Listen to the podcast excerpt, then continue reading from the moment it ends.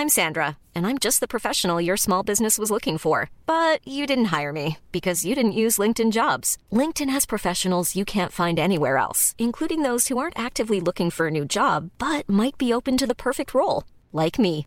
In a given month, over 70% of LinkedIn users don't visit other leading job sites. So if you're not looking on LinkedIn, you'll miss out on great candidates like Sandra. Start hiring professionals like a professional. Post your free job on linkedin.com/people today.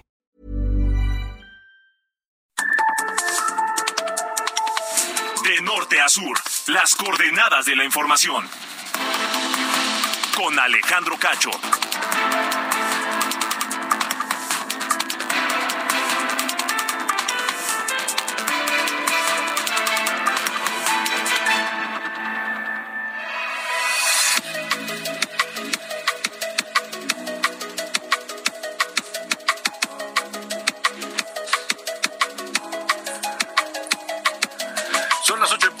Tiempo del centro de la República Mexicana. Bienvenidos a De Norte a Sur este viernes, viernes 20 de enero de 2023. Yo soy Alejandro Cacho y le agradezco que me permita acompañarle la próxima hora a través de la cadena nacional de Heraldo Radio en toda la República Mexicana y también a través de Now Media Radio en los Estados Unidos. Bienvenidos todos, gracias por estar aquí. Tenemos mucha información y muchos temas esta noche aquí en De Norte a Sur.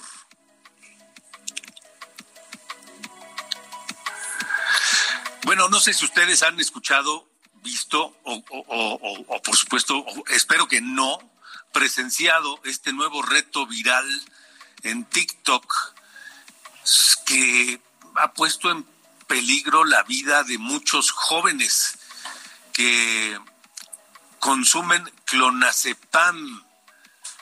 Y una veintena al menos de jóvenes han resultado intoxicados en la escuela de la Ciudad de México, en Nuevo León y en Veracruz. Las autoridades sanitarias tienen encendidas las alertas y estamos, estamos ante una otra, otra de esos retos absurdos que hay en las redes sociales. ¿Ustedes tienen- se imaginan qué efectos tiene el ansiolítico, este eh, clonazepam entre los jóvenes? Quienes lo consumen, quienes lo- sin ninguna vigilancia y mucho menos una prescripción médica lo utilizan solamente para ver quién gana en TikTok. Hablaré sobre este tema con la doctora Laura Barrientos, académica del Departamento de Psiquiatría y Salud Mental de la UNAM.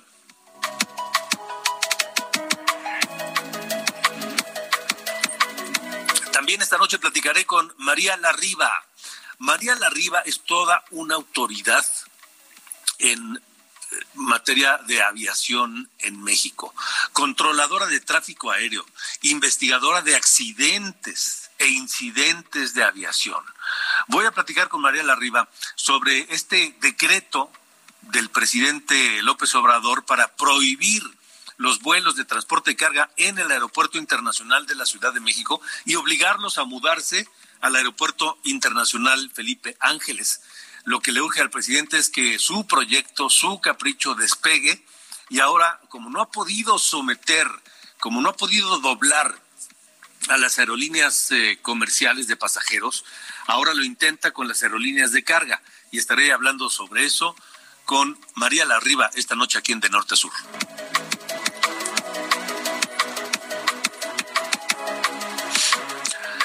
Además, eh, este mediodía, el rector de la Universidad Nacional Autónoma de México, eh, pues, ¿qué le digo? Eh, protagonizó el último capítulo del escándalo en torno del plagio de la tesis que llevó a cabo eh, la hoy ministra de la Corte, Yasmín Esquivel Moza. Y todo, todo, todo lo que se está encaminando, eh, pues indicaría a que la propia ministra Yasmín Esquivel Moza tendría que renunciar, apartarse. Es, más, le voy a decir una cosa. Lo que hizo hoy el rector al anunciar que efectivamente la universidad no tiene los mecanismos para invalidar el título de licenciatura de esta mujer por haber plagiado su tesis, pero que dijo es eh, una enorme falta de ética que deshonra a quien la comete y deshonra a la universidad. Un acto que no se puede permitir y que no puede quedar impune. Todo esto que dijo el, rector Graue el día de hoy indica que la UNAM tomará los mecanismos necesarios y las decisiones necesarias para invalidar el, título de licenciatura de Yasmín Esquivel Moza, pero dejó abierta una posibilidad y que es la última oportunidad para Yasmín Esquivel Moza de retirarse de la Corte con algo de dignidad.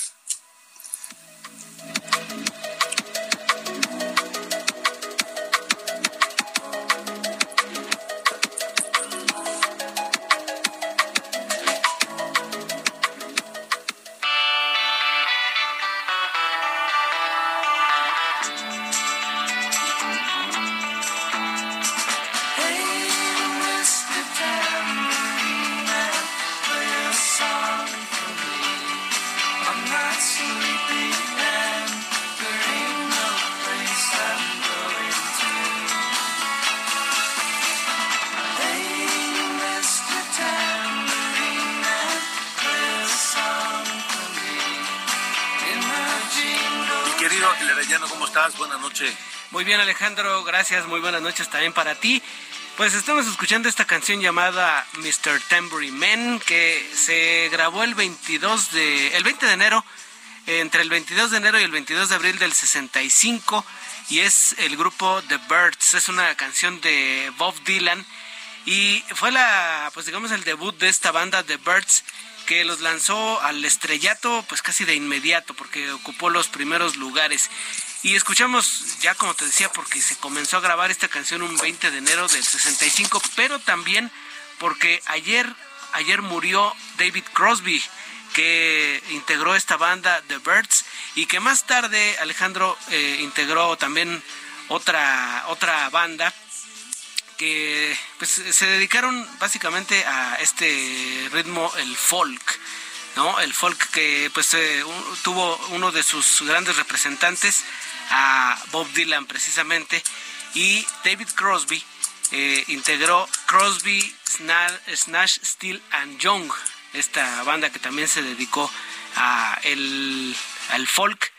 Y ayer murió a los 81 años de edad este músico que primero fue confirmada la noticia por el portal de Variety eh, de, de espectáculos y después su familia salió, salió a, confirmarlo, ¿no? Así que hoy recordaremos, hoy estamos recordando, pero ¿sabes a quién también vamos a recordar? A Paul Stanley de los Kiss. Ah. Paul Stanley, el vocalista, que nació el 20 de enero de 1952. Con esa gran banda que fue este Kiss, que en los 80 este, pues, revolucionó muchas cosas. Kiss con su música y con su histrionismo en los escenarios, ¿no? Así es. Básicamente tienen un álbum representativo Dynasty del 1979 y pues como dices ya entraron de lleno a los 80 a gozar las mieles del triunfo.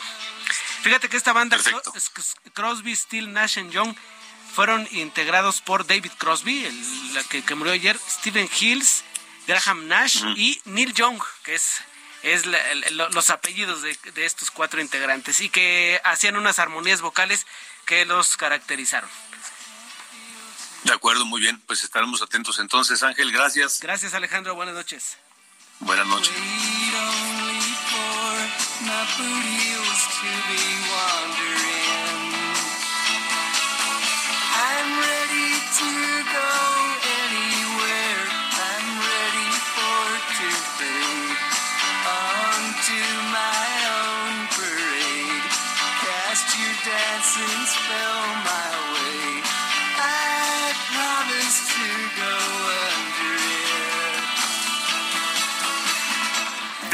Norte con Alejandro Cacho. Continuamos esta noche de viernes. Gracias por estar con nosotros aquí en De Norte a Sur. Son las 8 de la noche con 8 minutos. Y mire, el más reciente eh, eh, esfuerzo presidencial para pues eh, justificar el capricho del aeropuerto internacional Felipe Ángeles, este aeropuerto este que ni siquiera es internacional, pero bueno, em, es el decreto con el que López Obrador pide acabar con los vuelos de carga en el aeropuerto internacional de la Ciudad de México. Pero además da un plazo de 90 días para reubicar sus operaciones.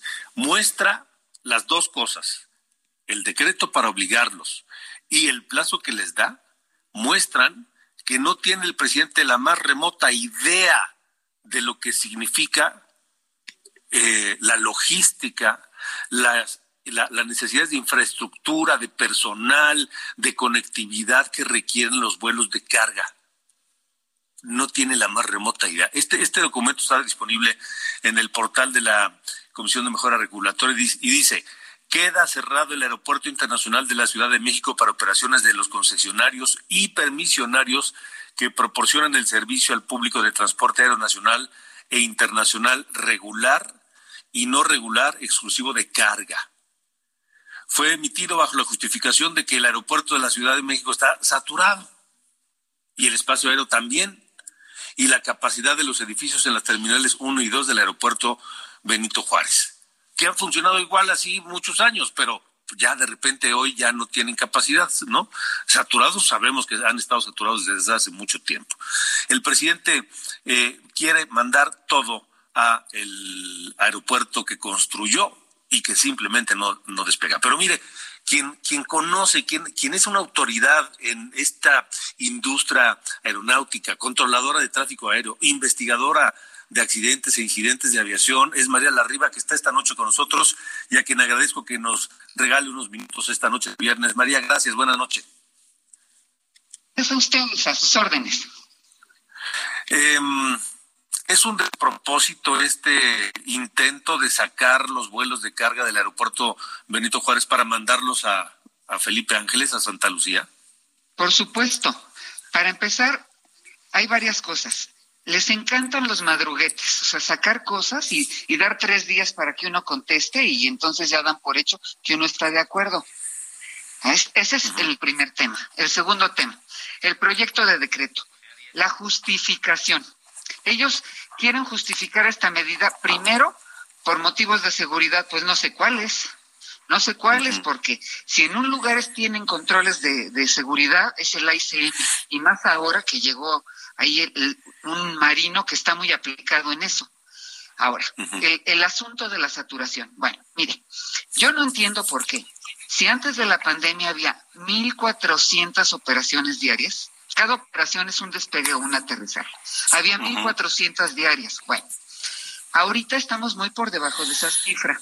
Y aparte, como ya reconocieron que había que darle mantenimiento al, aeropuerto de la Ciudad de México, hubo un consenso con las aerolíneas y con los usuarios y está topado a 52 aviones por hora en lugar de 61 que había. Entonces, saturado no está, esas 52 operaciones dan como 1.100 al día. Asunto número tres. La carga no interfiere con la aviación comercial porque la carga es nocturna. Está condicionada a operaciones de 12 de la noche a 6 de la mañana, fuera de los horarios donde opera la aviación comercial. Luego, eh, el, el decreto, la verdad, bastante mal modo, muestra una obligatoriedad de salir de la ICM cuando no hay las condiciones ni en el AIFA ni en otros aeropuertos para recibir todo ese mercado de carga. Ahora, ¿por qué están discriminando la carga? Es importantísima. Es tan importante como mover pasajeros, sobre todo en este momento donde importamos tecnología, animales, medicinas, alimentos. No podemos eh, poner en riesgo esa parte de la aviación. Bueno, sí, porque hacer esto significaría mayores costos y retrasos, ¿no? Exactamente. Pero lo, principal es que el, aeropuerto Felipe Ángeles no ofrece las condiciones necesarias para poder migrar la carga de esa manera y menos en, en 90 días. Entonces, si lo hacen, tendría que ser ordenado primero.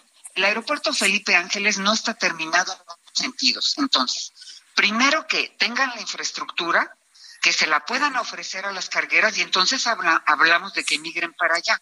Le voy a poner un ejemplo. La semana pasada apenas iban a expropiar terrenos para hacer las bodegas. Entonces, ¿cómo se atreven a decir que tienen 90 días para irse para allá si no hay la infraestructura? Ahora, la conectividad terrestre es casi nula, no solo para los pasajeros, también para la carga. Ahora, el darle continuidad a la carga, o sea, que se genere en un lugar, que llegue en tierra al aeropuerto, que se vaya en un avión y que, y que de otro avión lo, lo muevan de otra manera, es una secuencia muy delicada, que costó mucho trabajo tenerla.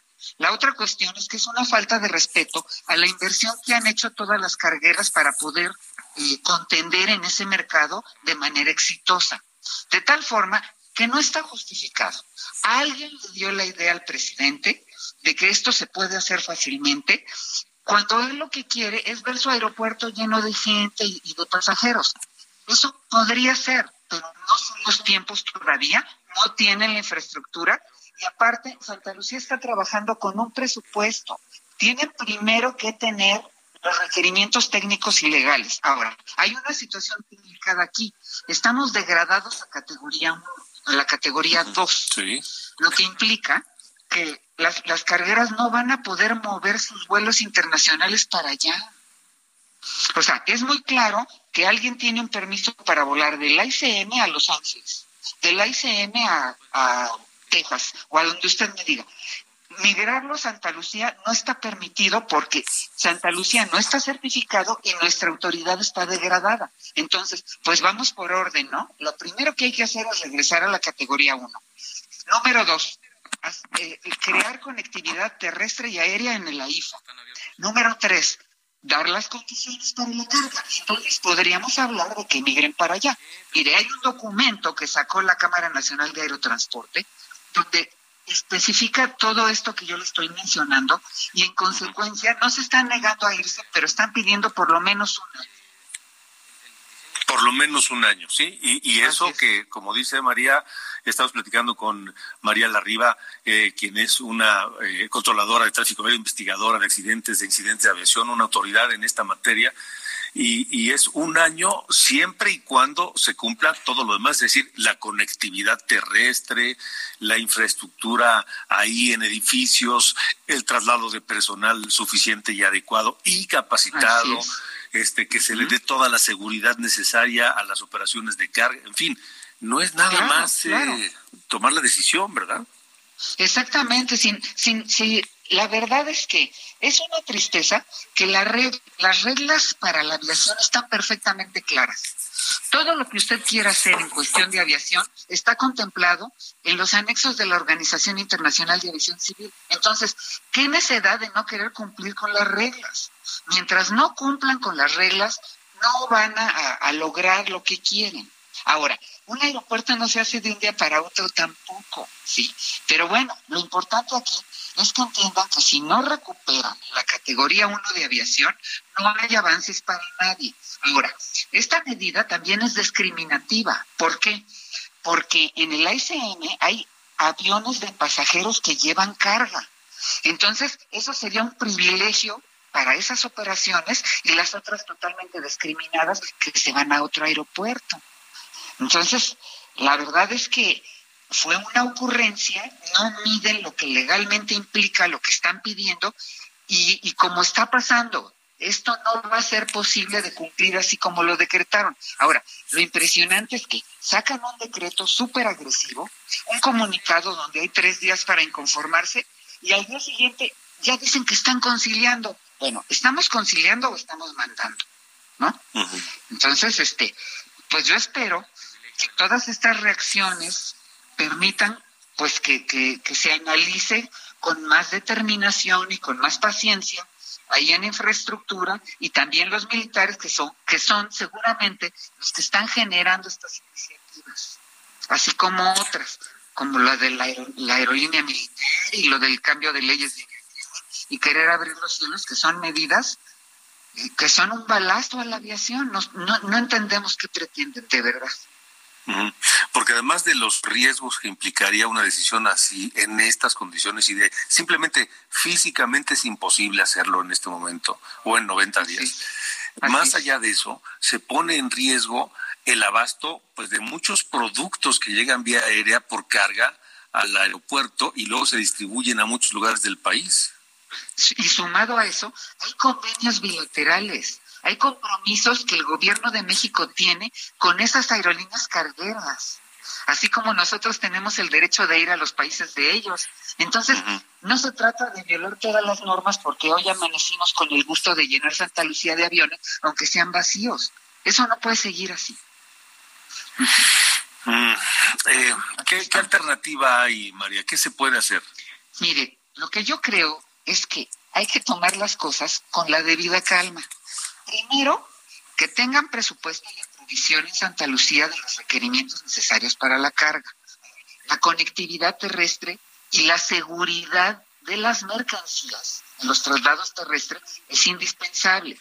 Que hagan un plan, que resuelvan esa parte y luego se sientan con las, con las aerolíneas cargueras, operadores de la carga, y llegamos a acuerdos. Ah, porque además cada carga tiene distintos requerimientos. No es lo mismo mover animales vivos que alimentos o que equipo de tecnología o mercancías que requieren temperatura o que a ver caballos vivos que mueve caballos pues no sus requerimientos no son iguales al que vende aguacates verdad entonces esto es muy muy especializado. La verdad como lamento que hacen las cosas al aventón y sin analizar suficientemente cómo van a resolver los problemas, ¿no? Así es, como muchas otras cosas en este gobierno. Así es, María Larriba, muchísimas gracias. Sí, caray.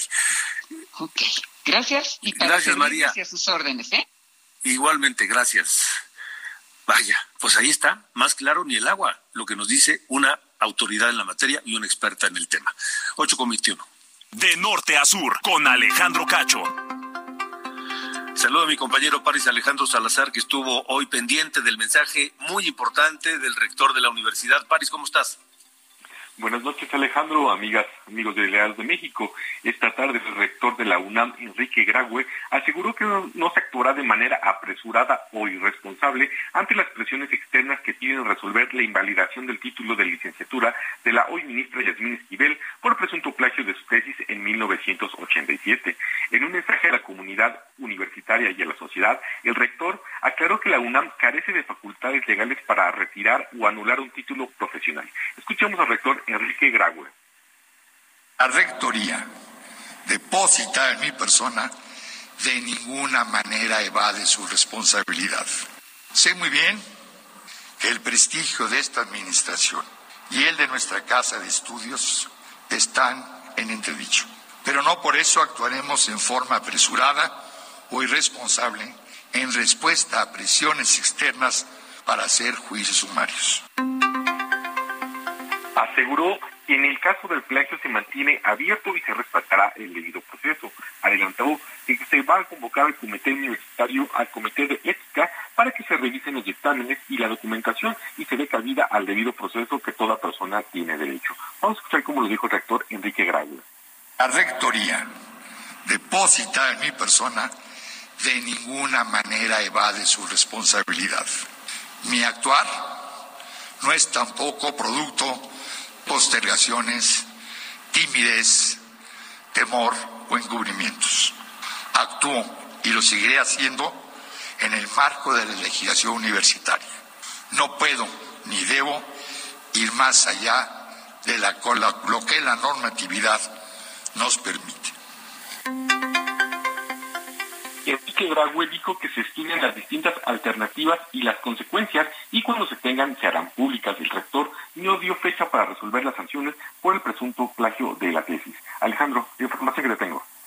Pues estaremos muy atentos. Gracias, eh, Paris Alejandro Salzar, reportero de Aldo Media Group. Y mire, nada más rápidamente antes de irnos al corte, el rector Graue lo que hizo ahora es dejarle la última puerta abierta a Yasmín Esquivel Moza para que pueda salir con algo de dignidad de la Suprema Corte.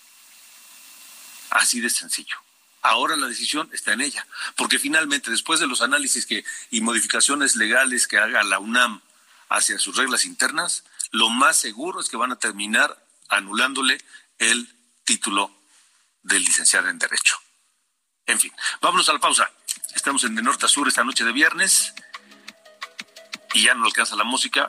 Vámonos así. Regresamos, no se vaya.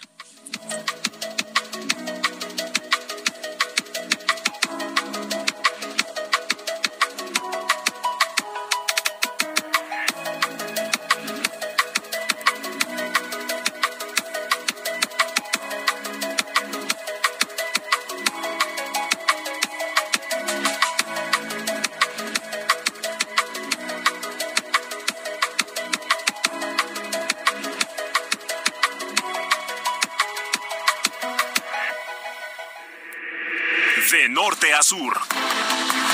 Con Alejandro Cacho.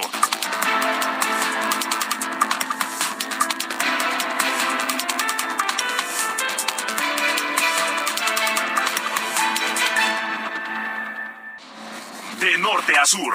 Las coordenadas de la información. Hiring for your small business? If you're not looking for professionals on LinkedIn, you're looking in the wrong place. That's like looking for your car keys in a fish tank. LinkedIn helps you hire professionals you can't find anywhere else, even those who aren't actively searching for a new job but might be open to the perfect role. In a given month, over 70% of LinkedIn users don't even visit other leading job sites. So start looking in the right place. With LinkedIn, you can hire professionals like a professional. Post your free job on linkedin.com slash people today. Con Alejandro Cacho.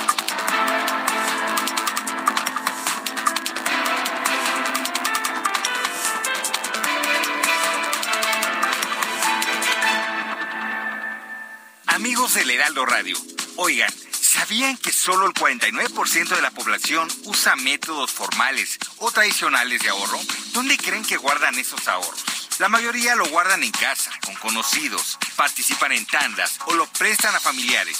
¿Y creen que eso sea seguro? Es posible, pero al no utilizar métodos formales y regulados por el gobierno, aumenta el riesgo de pérdidas y robos. Además, no pagan rendimientos. Por eso, es mejor una institución confiable y regulada.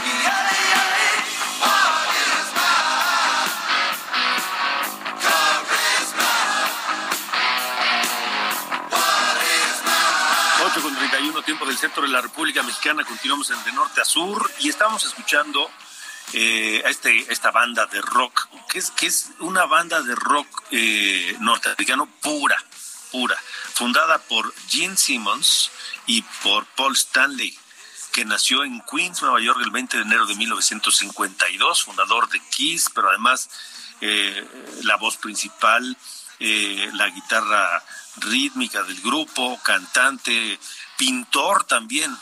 Nació 20 de enero de 1952 y escuchamos Carisma de Kiss.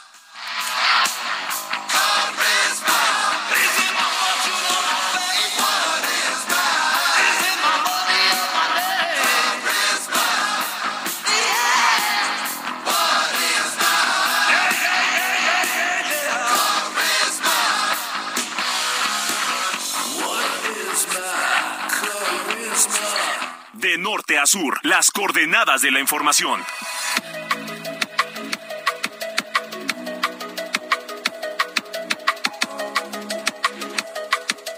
Buenas noches, este es un resumen de noticias. Ya declara en las instalaciones de la Fiscalía General de la República de la Ciudad de México, Gerardo Soberantes Ortiz, alias el G1 o el licenciado, detenido hoy en Durango, identificado como operador financiero de los Cabreras Arabia, una célula del cártel de Sinaloa, al mando del Mayo Zambana. La Fiscalía de Zacatecas, Zacatecas, confirmó que tres de los cuatro cuerpos localizados en una fosa clandestina en Tepetongo corresponden a las hermanas Daniela y Viviana Márquez, así como de su prima Paola Vargas, quienes fueron reportadas como desaparecidas el pasado 25 de diciembre.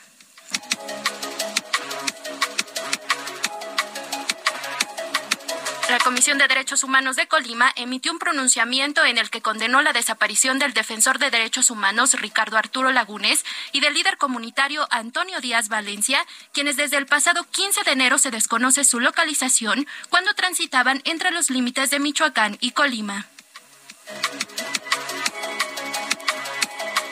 La provincia mexicana de la Compañía de Jesús exigió al nuevo fiscal de Chihuahua, César Gustavo Jaregui, justicia en el caso del asesinato de los sacerdotes Javier Campos y Joaquín Mora, ocurrido el 20 de junio del año pasado en el municipio de Urique, en la Sierra Tarahumara.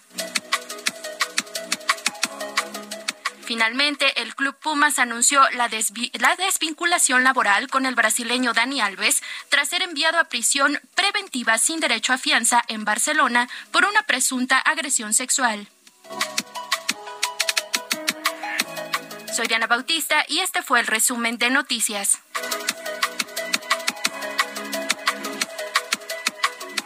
De norte a sur, con Alejandro Cacho.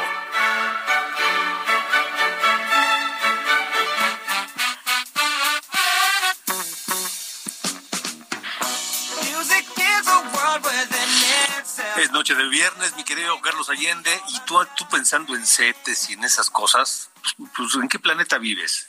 Pues en uno donde al parecer estos se, se empiezan a romper, digamos, eh, como eh, adagios ¿no? de, la, de la vida, porque hace 22 años los CETES, los certificados de la Tesorería Mexicana, no llegaban al punto en que están hoy.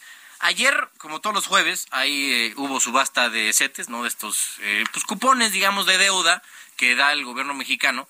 Em, y llegaron a, estar colocados en una tasa del 10.70% anual. O sea, es, un rendimiento bastante atractivo y mucho tiene que ver con este tipo de rendimientos, el, movimiento de tipo de cambio que vimos esta semana y la pasada. Em, y miren, puede que a algunos les parezca una buena noticia o algo feliz que la, tasa de rendimiento de los CETES esté en niveles de hace 22 años.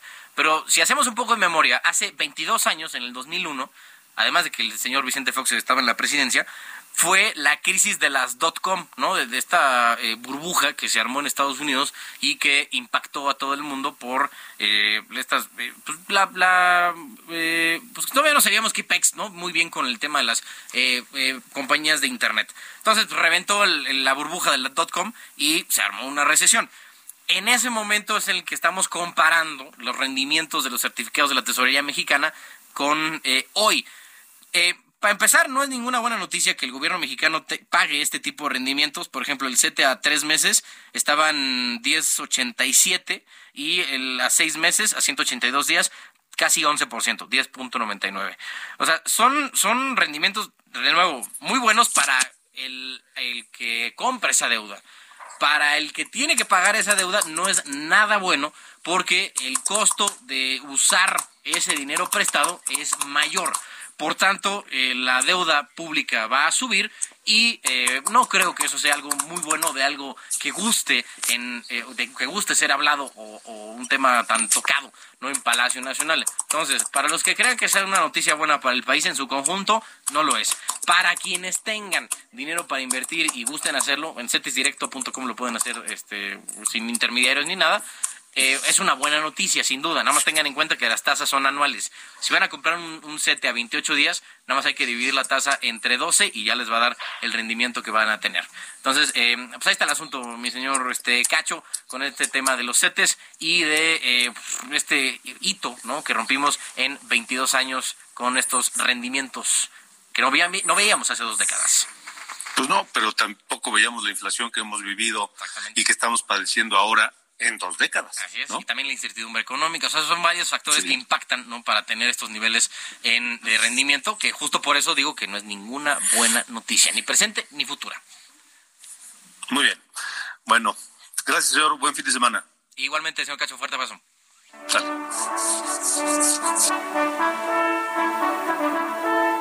De norte a sur, con Alejandro Cacho.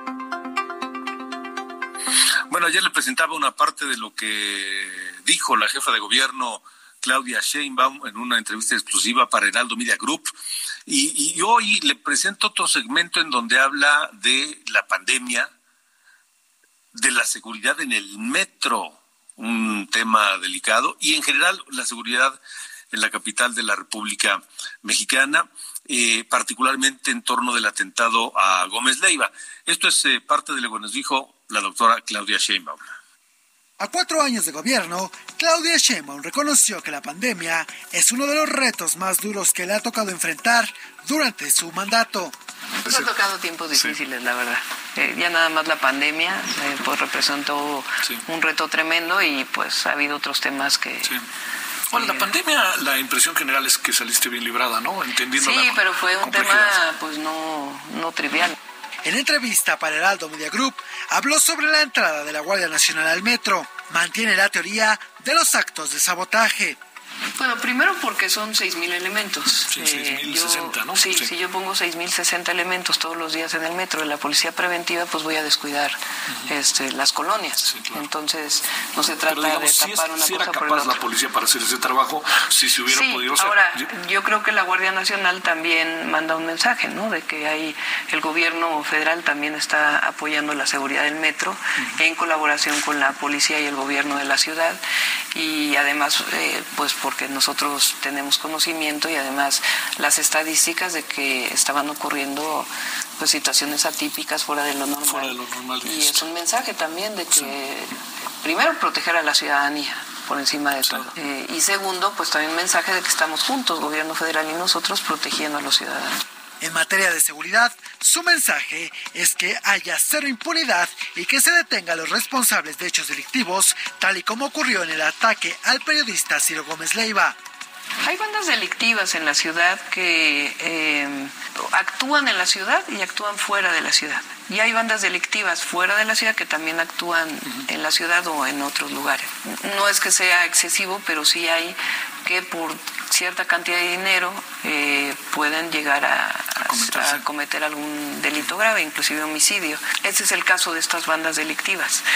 Lo importante aquí, y, y eso tiene que ver con la inteligencia, la investigación y el trabajo de la Fiscalía, es que ha aumentado muchísimo la eficiencia en las detenciones. Antes se cometía un delito muy grave y no pasa nada. Eso nunca no se se, vale. encontraba quién lo había cometido. En este caso, al detener a los delincuentes, más allá del motivo y eso que se sigue investigando, pues evidentemente mandas una señal de cero impunidad. Y de acuerdo con la jefa de gobierno, los capitalinos cada vez se sienten más seguros en la Ciudad de México. Hay algunas zonas donde hay eh, más seguridad. Yo creo que hay una. Bueno, eso lo dice el INEGI. ¿no? O sea, sí, eso es importante, de claro.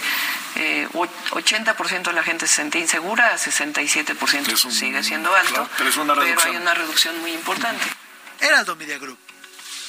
De norte a sur, con Alejandro Cacho. Bueno, ahí lo que dijo Claudia Sheinbaum. Eh, ayer, ayer en la Ciudad de México, hablando de otro tema, cuando son las 8.42, ocho estudiantes de la Escuela Secundaria Francisco y Madero en la Alcaldía Cuauhtémoc resultaron intoxicados. Participaban en un reto absurdo de TikTok que consiste en que pues no se deben de dormir, pero para que el reto, según ellos, tenga más eh, adrenalina o chiste, consumen un, un clonazepam. Eh, lo mismo ha ocurrido en Veracruz, en Nuevo León, eh, y eso pone en riesgo la salud y la vida de los muchachos. ¿Para qué sirve el clonazepam? ¿Qué contraindicaciones tiene en su consumo? Gracias a la doctora Laura Barrientos, académica del Departamento de Psiquiatría de, de Salud de la UNAM. Bienvenida nuevamente. Hola, buenas noches Alejandro, qué gusto compartir el espacio. Igualmente, bueno, pues, eh, híjole, qué riesgo este de los muchachos tomando clonazepam como si fueran chocolates, ¿no? Por supuesto, de verdad, y como bien lo mencionaste, es un reto absurdo, peligroso, que de verdad puede tener unas eh, consecuencias bastante severas en las personas que lo tomen sin una adecuada indicación médica. ¿Qué efectos tiene consumir este medicamento o, otros similares sin ninguna supervisión y menos si- sin ningún diagnóstico por parte de un médico? Sí, pues miren, primero vamos a aclarar, el clonazepam es un medicamento que claro que como muchos medicamentos es muy bueno para indicaciones adecuadas. Es un medicamento que usamos ampliamente los psiquiatras en ciertas situaciones. Es un medicamento que nos ayuda para controlar la ansiedad, para controlar eh, ciertos crisis, cierto grupo de crisis epilépticas, como hipnótico, como sedante, como miorrelajante o relajante muscular. Sin embargo, cada medicamento, claro que debe tener una prescripción para cierto paciente, o sea, incluso un solo, un mismo medicamento no puede ayudar a diferentes pacientes. Se tiene que individualizar para cada paciente el tratamiento. Ahora, aquí en el caso de los niños, este, y bueno, adolescentes que pasó esta situación, pues los efectos pueden ser bastante severos. O sea, hablamos que el clonazepam es un medicamento que puede provocar alteraciones neurológicas, sobre todo, que puede ser la sedación, este, sedación muy importante. Sí, efectivamente, como el nombre lo dice, les da sueño. Y bueno, esto puede aumentar el riesgo de caídas, puede provocar alteraciones en la marcha, algo que se llama ataxia puede provocar este, alteraciones cognitivas en las capacidades o en las funciones mentales superiores, alteraciones en la personalidad y en el comportamiento. Hay personas que al contrario de, relajarlos, de provocar cierta sedación, puede llevarles a tener un efecto paradójico y sobre todo en la, en la población infantil y adulta joven, adulta este, mayor, perdón, puede llevar, en lugar de provocarles que estén más tranquilitos y más relajaditos, puede provocar este, inquietud e incluso agresividad. Y vaya, sobre las alteraciones, pues puede provocar apnea, o sea, que las personas dejen de respirar, este, que puede llevar a, tener em, hipotensión importante, depresión cardiorrespiratoria e incluso llevarnos a un estado de coma. Ajá, entonces sí, como comentábamos, o sea, es un buen medicamento en ciertas condiciones para ciertos pacientes y no se debe utilizar de forma indiscriminada y sobre todo en poblaciones que no hay demasiada evidencia o más bien que hay evidencia que pueda haber este efecto paradójico. Eh, doctora, ¿este medicamento causa adicción? Así es, sí, y por eso tenemos que tener cuidado. Eh, como ya comentaba, es un buen medicamento, pero se tiene que utilizar solamente por el tiempo indicado, a dosis adecuada, este, y de preferencia no llevarla a tiempos prolongados, porque efectivamente el organismo va generando algo que se llama dependencia, que es cada vez requerir dosis más elevadas este, y tolerancia, dosis más elevadas para lograr el mismo efecto que a lo mejor se busca. Entonces sí, el cuerpo se va acostumbrando y cada vez los pacientes solitos van incrementando la dosis, van subiendo, subiendo y después ya es muy complicado pues que lo puedan suspender por iniciativa propia, o sea, al contrario, buscan subir las dosis indiscriminadamente. Sí, sí, los atrapa la adicción. Doctora eh, Laura Barrientos, eh, ¿cómo los padres o los maestros o, la gente adulta en torno de estos muchachos puede darse cuenta de que están consumiendo este medicamento o algún otro similar? Pues sobre todo por los efectos sedantes que ya comentábamos, o sea, los chicos generalmente van a empezar a verse somnolientos, pueden presentar alteraciones en la marcha, como ya comentaba, o sea, empiezan a tener marcha táctica, que es como cuando las personas están alcoholizadas, por ejemplo pueden tener alteraciones cognitivas, que es como una cierta lentitud a la hora de responder a los estímulos, por ejemplo, y ya comentaba también alteraciones en su personalidad y en su comportamiento, o en, como comentaba, en casos contrarios, a veces les genera al revés, episodios de agresividad, de irritabilidad, de mayor inquietud. Hay personas que incluso llegan, se ha reportado que llegan a tener síntomas psicóticos, o sea, que llegan a tener eh, pues ideas y conductas extrañas ajenas a la realidad. Entonces, pues sí, pueden, o sea, realmente la gama de síntomas que puede provocar pues son diversas cuando no está indicada adecuadamente. De acuerdo, muy bien. Pues estaremos entonces eh, atentos y en cualquier eh, caso necesario volveremos a, a, consultarla. Doctora, gracias por haber estado aquí. Con gusto, por favor, Alejandro. Que pase bonita gracias, noche. Buenas noches la, doctora eh, Laura Barrientos, académica del Departamento de Psiquiatría y Salud Mental de la Universidad Nacional Autónoma de México. Bueno, pues es viernes, viernes por la noche, ya tienen listo el fin de semana, si no, pues aquí hay algunas recomendaciones que nos da Nayeli Ramírez, editora de espectáculos de El Heraldo Media Group. De norte a sur, con Alejandro Cacho.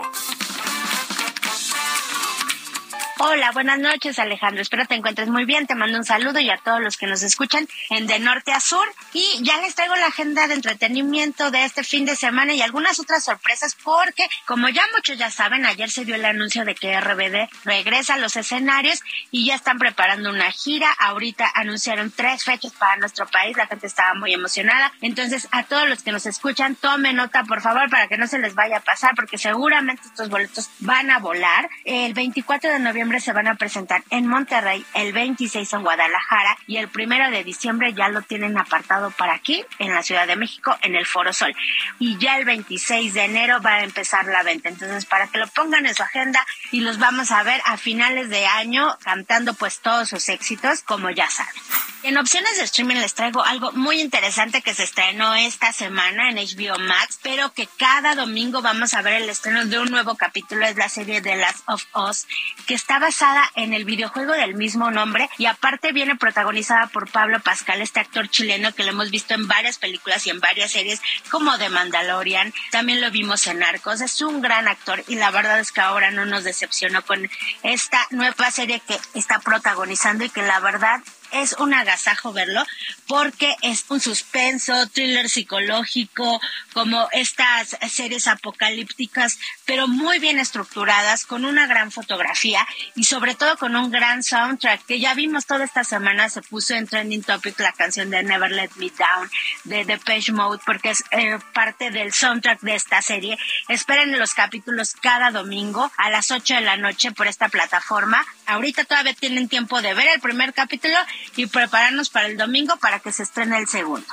Y en cines estrenó este jueves una película que se llama Babylon. Ya estaba nominada en algunas premiaciones porque está protagonizada por Diego Calva, este actor mexicano. Es un actor muy joven que sabíamos muy poco de su trabajo, pero que ahora lo están proyectando gracias a haber eh, protagonizado esta cinta y aparte que nada más y nada menos está compartiendo la cartelera con Brad Pitt, con Margot Robin, de que, que son sus coprotagonistas.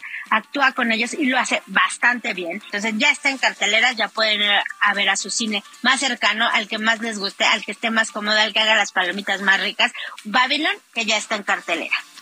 Para todos los que deciden quedarse aquí en la Ciudad de México y disfrutar de esta gran orbe, hay unas actividades que no se pueden perder porque como ustedes saben, este fin de semana se festeja el Año Nuevo Chino. Entonces, el Centro Nacional de las Artes trae varias actividades culturales, trae talleres, exposiciones, danzas, sobre todo para festejar y celebrar este Año Nuevo Chino. Muchas actividades referentes a este país, muchas exposiciones, talleres, pero sobre todo lo más importante de esto es que son gratis y que pueden tomar estas actividades a partir de las 11 de la mañana hasta que cierre el recinto, ya saben, este recinto que está ubicado en Churubusco y que pueden encontrar desde exposiciones fotográficas, desde exposiciones de esculturas, pinturas, pueden encontrar también talleres de manualidades, papiroflexia y todo, todo, todo, todo lo que se festeja este año nuevo chino.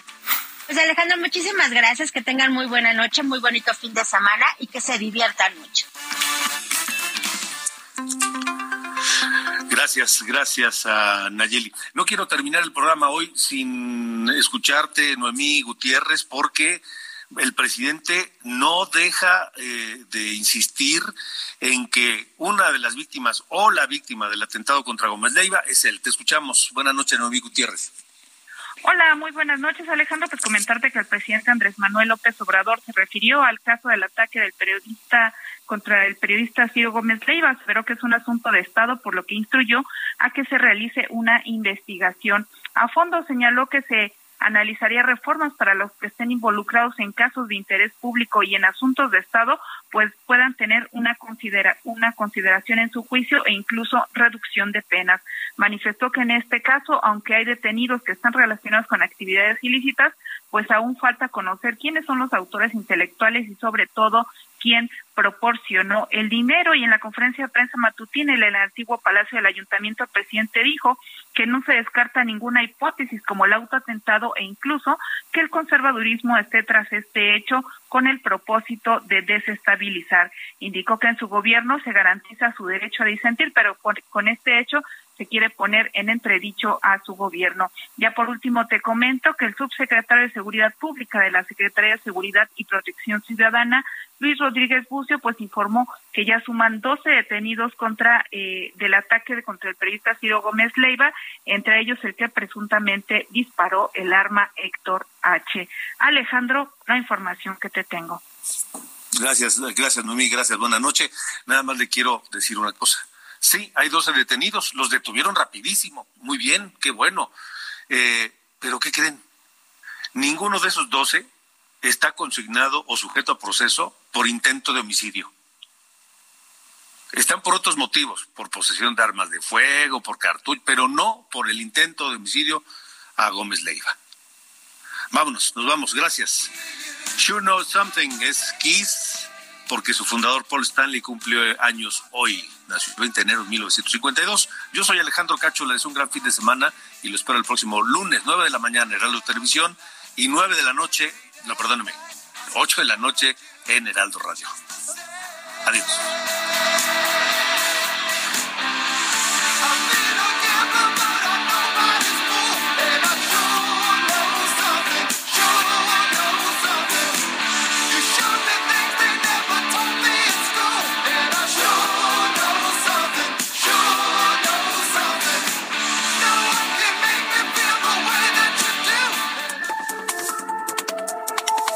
Esto fue De Norte a Sur, las coordenadas de la información. Con Alejandro Cacho.